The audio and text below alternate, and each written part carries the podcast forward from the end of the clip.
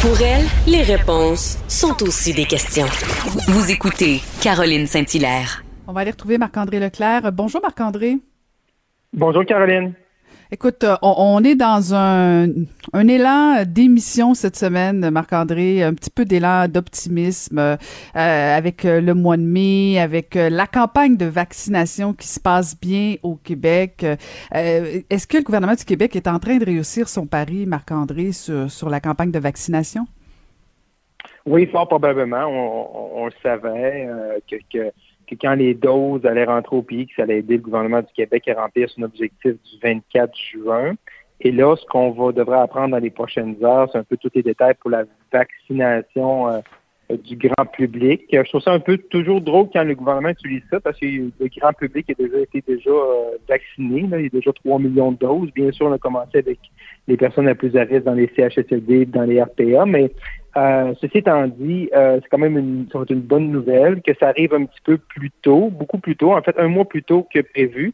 Euh, Monsieur Dubé nous parlait la semaine passée que on allait commencer ça à la fin mai, mais là on va commencer ça à, la fin avril, début mai.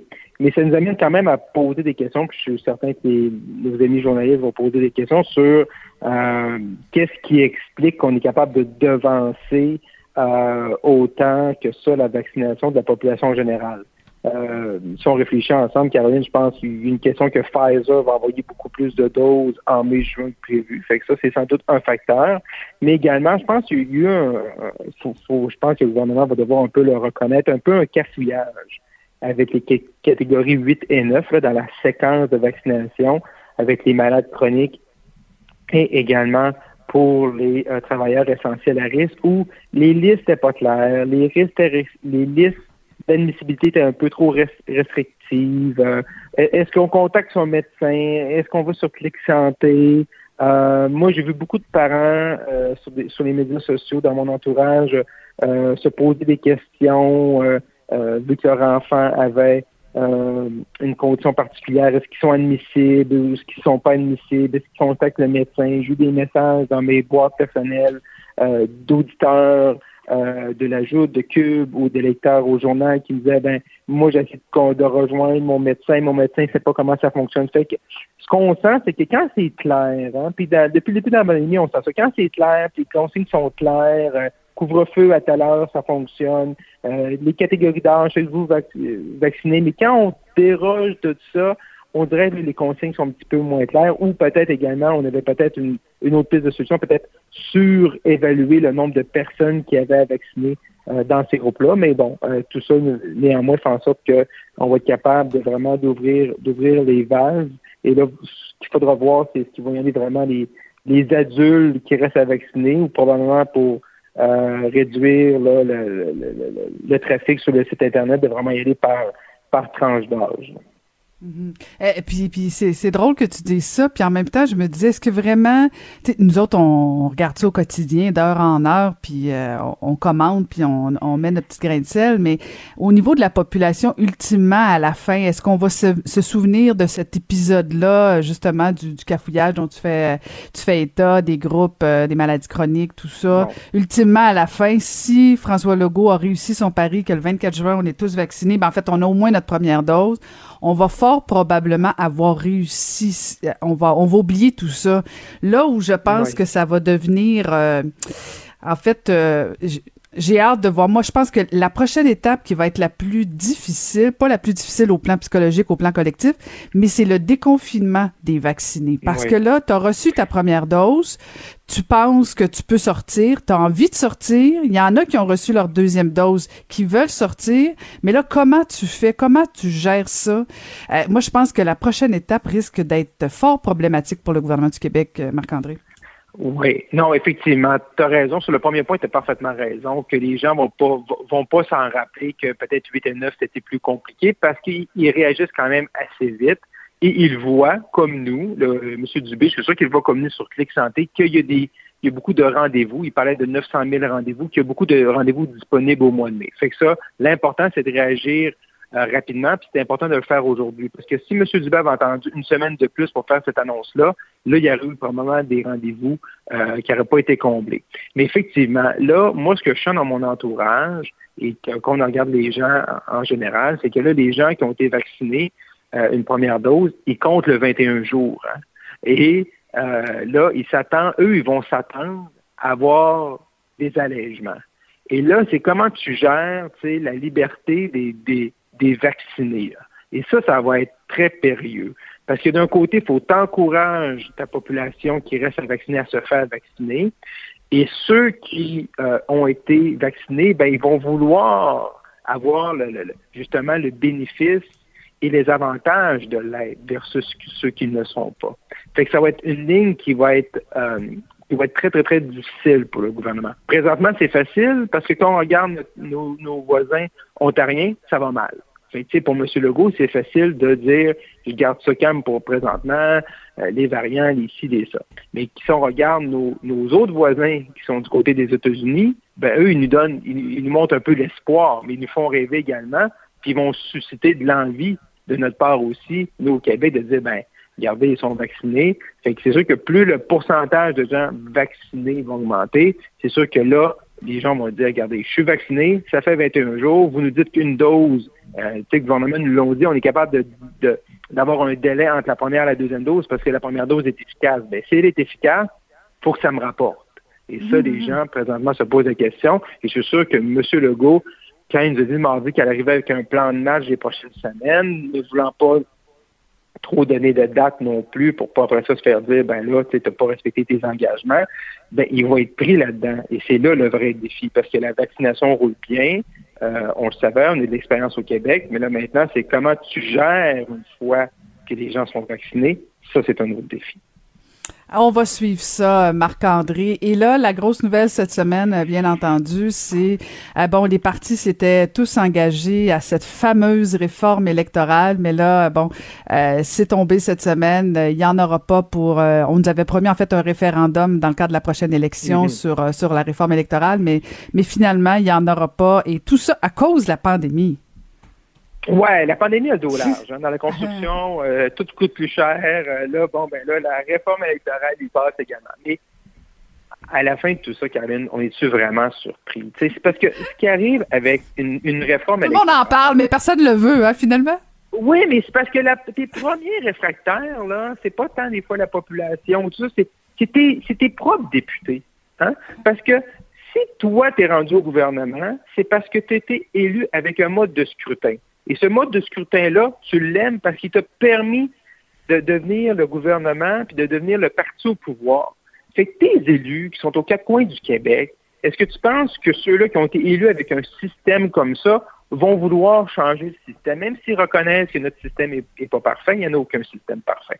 Mais même si tu leur dis la, proportionnelle, avec facteur d'équivalence ou, ou proportionnel mix, avec compensation régionale, ben là, si, mettons, tu es un député de la CAQ, au Sénat-Lac-Saint-Jean, il y a cinq circonscriptions, euh, la CAQ en a quatre. Mais quand tu parles d'un proportionnel de compensation, ça veut dire que tu vas probablement enlever un, comté, puis toi, tu vas peut-être retrouver trois, quatre comtés, puis après ça, le, troisième ou le quatrième ou le cinquième vont être élus selon la proportionnelle. Fait là, c'est qui qui perd son comté, c'est qui qui va être sur la liste, Hey, fait que tu gères ça dans ton caucus, là.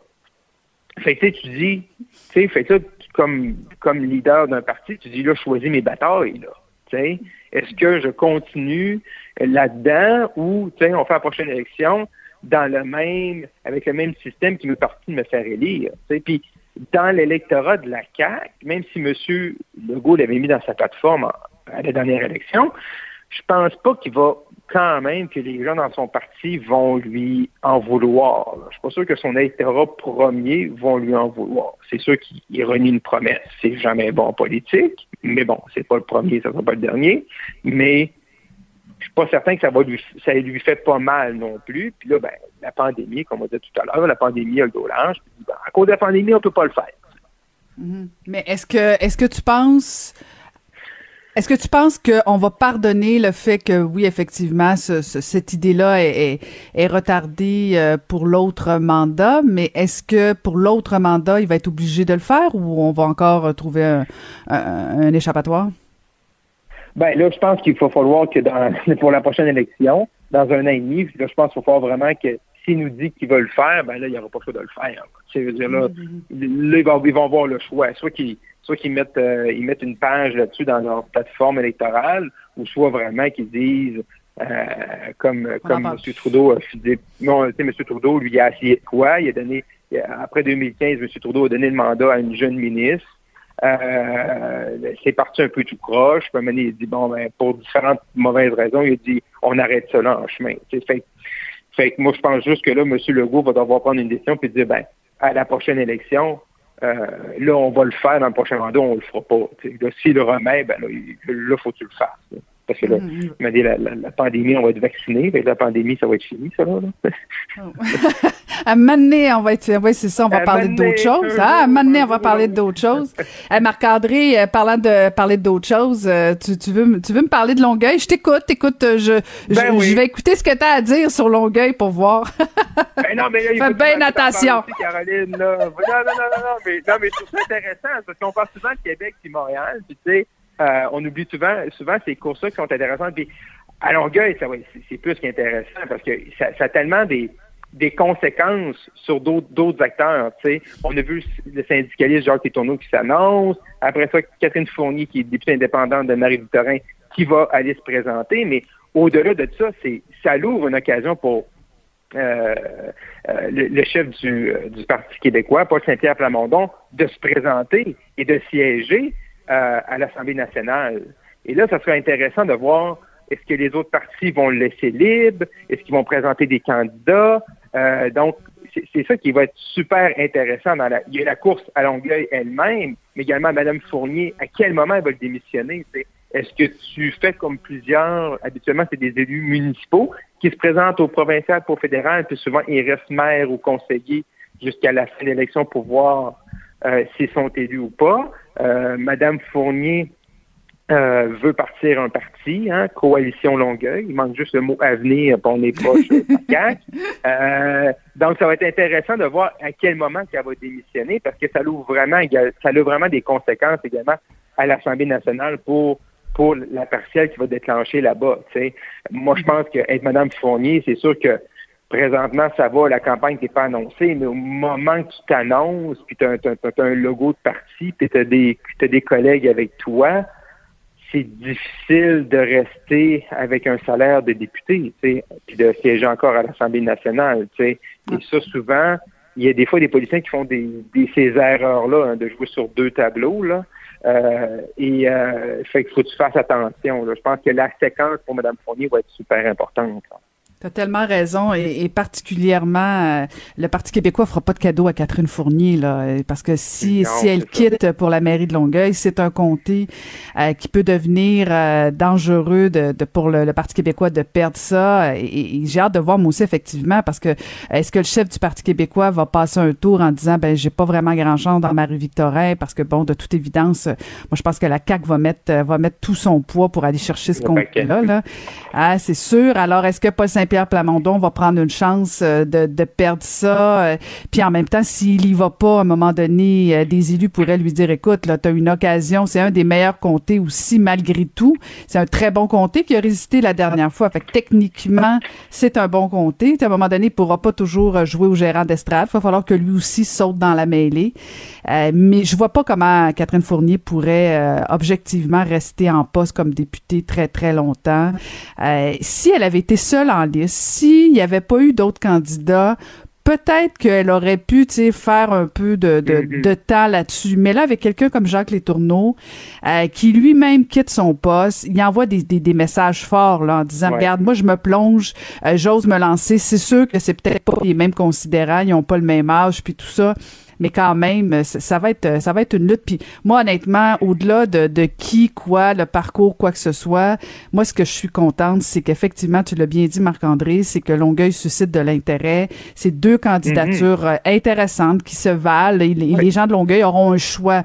sais, parce que quand t'as pas de choix, quand t'as pas de, de candidature intéressante, ben ça intéresse pas. Les gens vont pas voter, puis c'est jamais bon pour la démocratie. Fait que moi, je suis vraiment, vraiment contente euh, de voir ça, qu'il y a quand même un choix, même si on s'entend que, que ça ressemble pas mal. Le vote gauchiste va probablement se diviser un peu, mais quand même, rendu à la mairie à un moment donné, tu peux défendre euh, des enjeux plus larges que, que, que, juste la gauche. Là. Alors, j'ai hâte de les entendre là-dessus. Mais euh, c'est, très intéressant que... que, que non, on, vas-y, vas-y.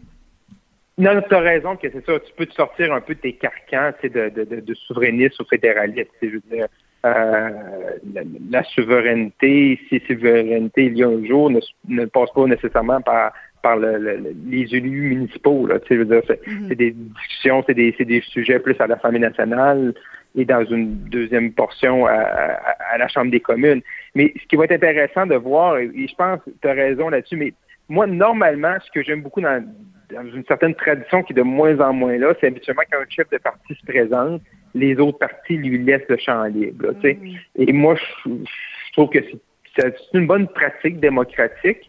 Mais dans ce cas-là, euh, je me relais à toi que la CAQ ne voudra euh, pas laisser champ libre au Parti québécois. On sait comment M. Legault euh, essaie d'aller jouer vraiment sur les enjeux pour enlever de l'oxygène au Parti québécois. Fait pour M.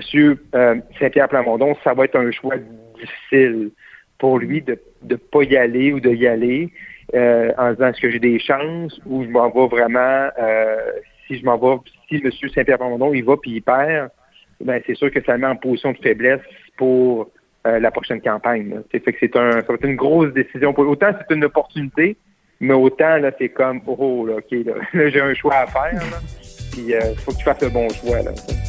Un choix courageux, on verra bien. Écoute, euh, on, ne va pas s'ennuyer, Marc-André. Merci beaucoup. on se retrouve la semaine prochaine. Merci. Bye bye.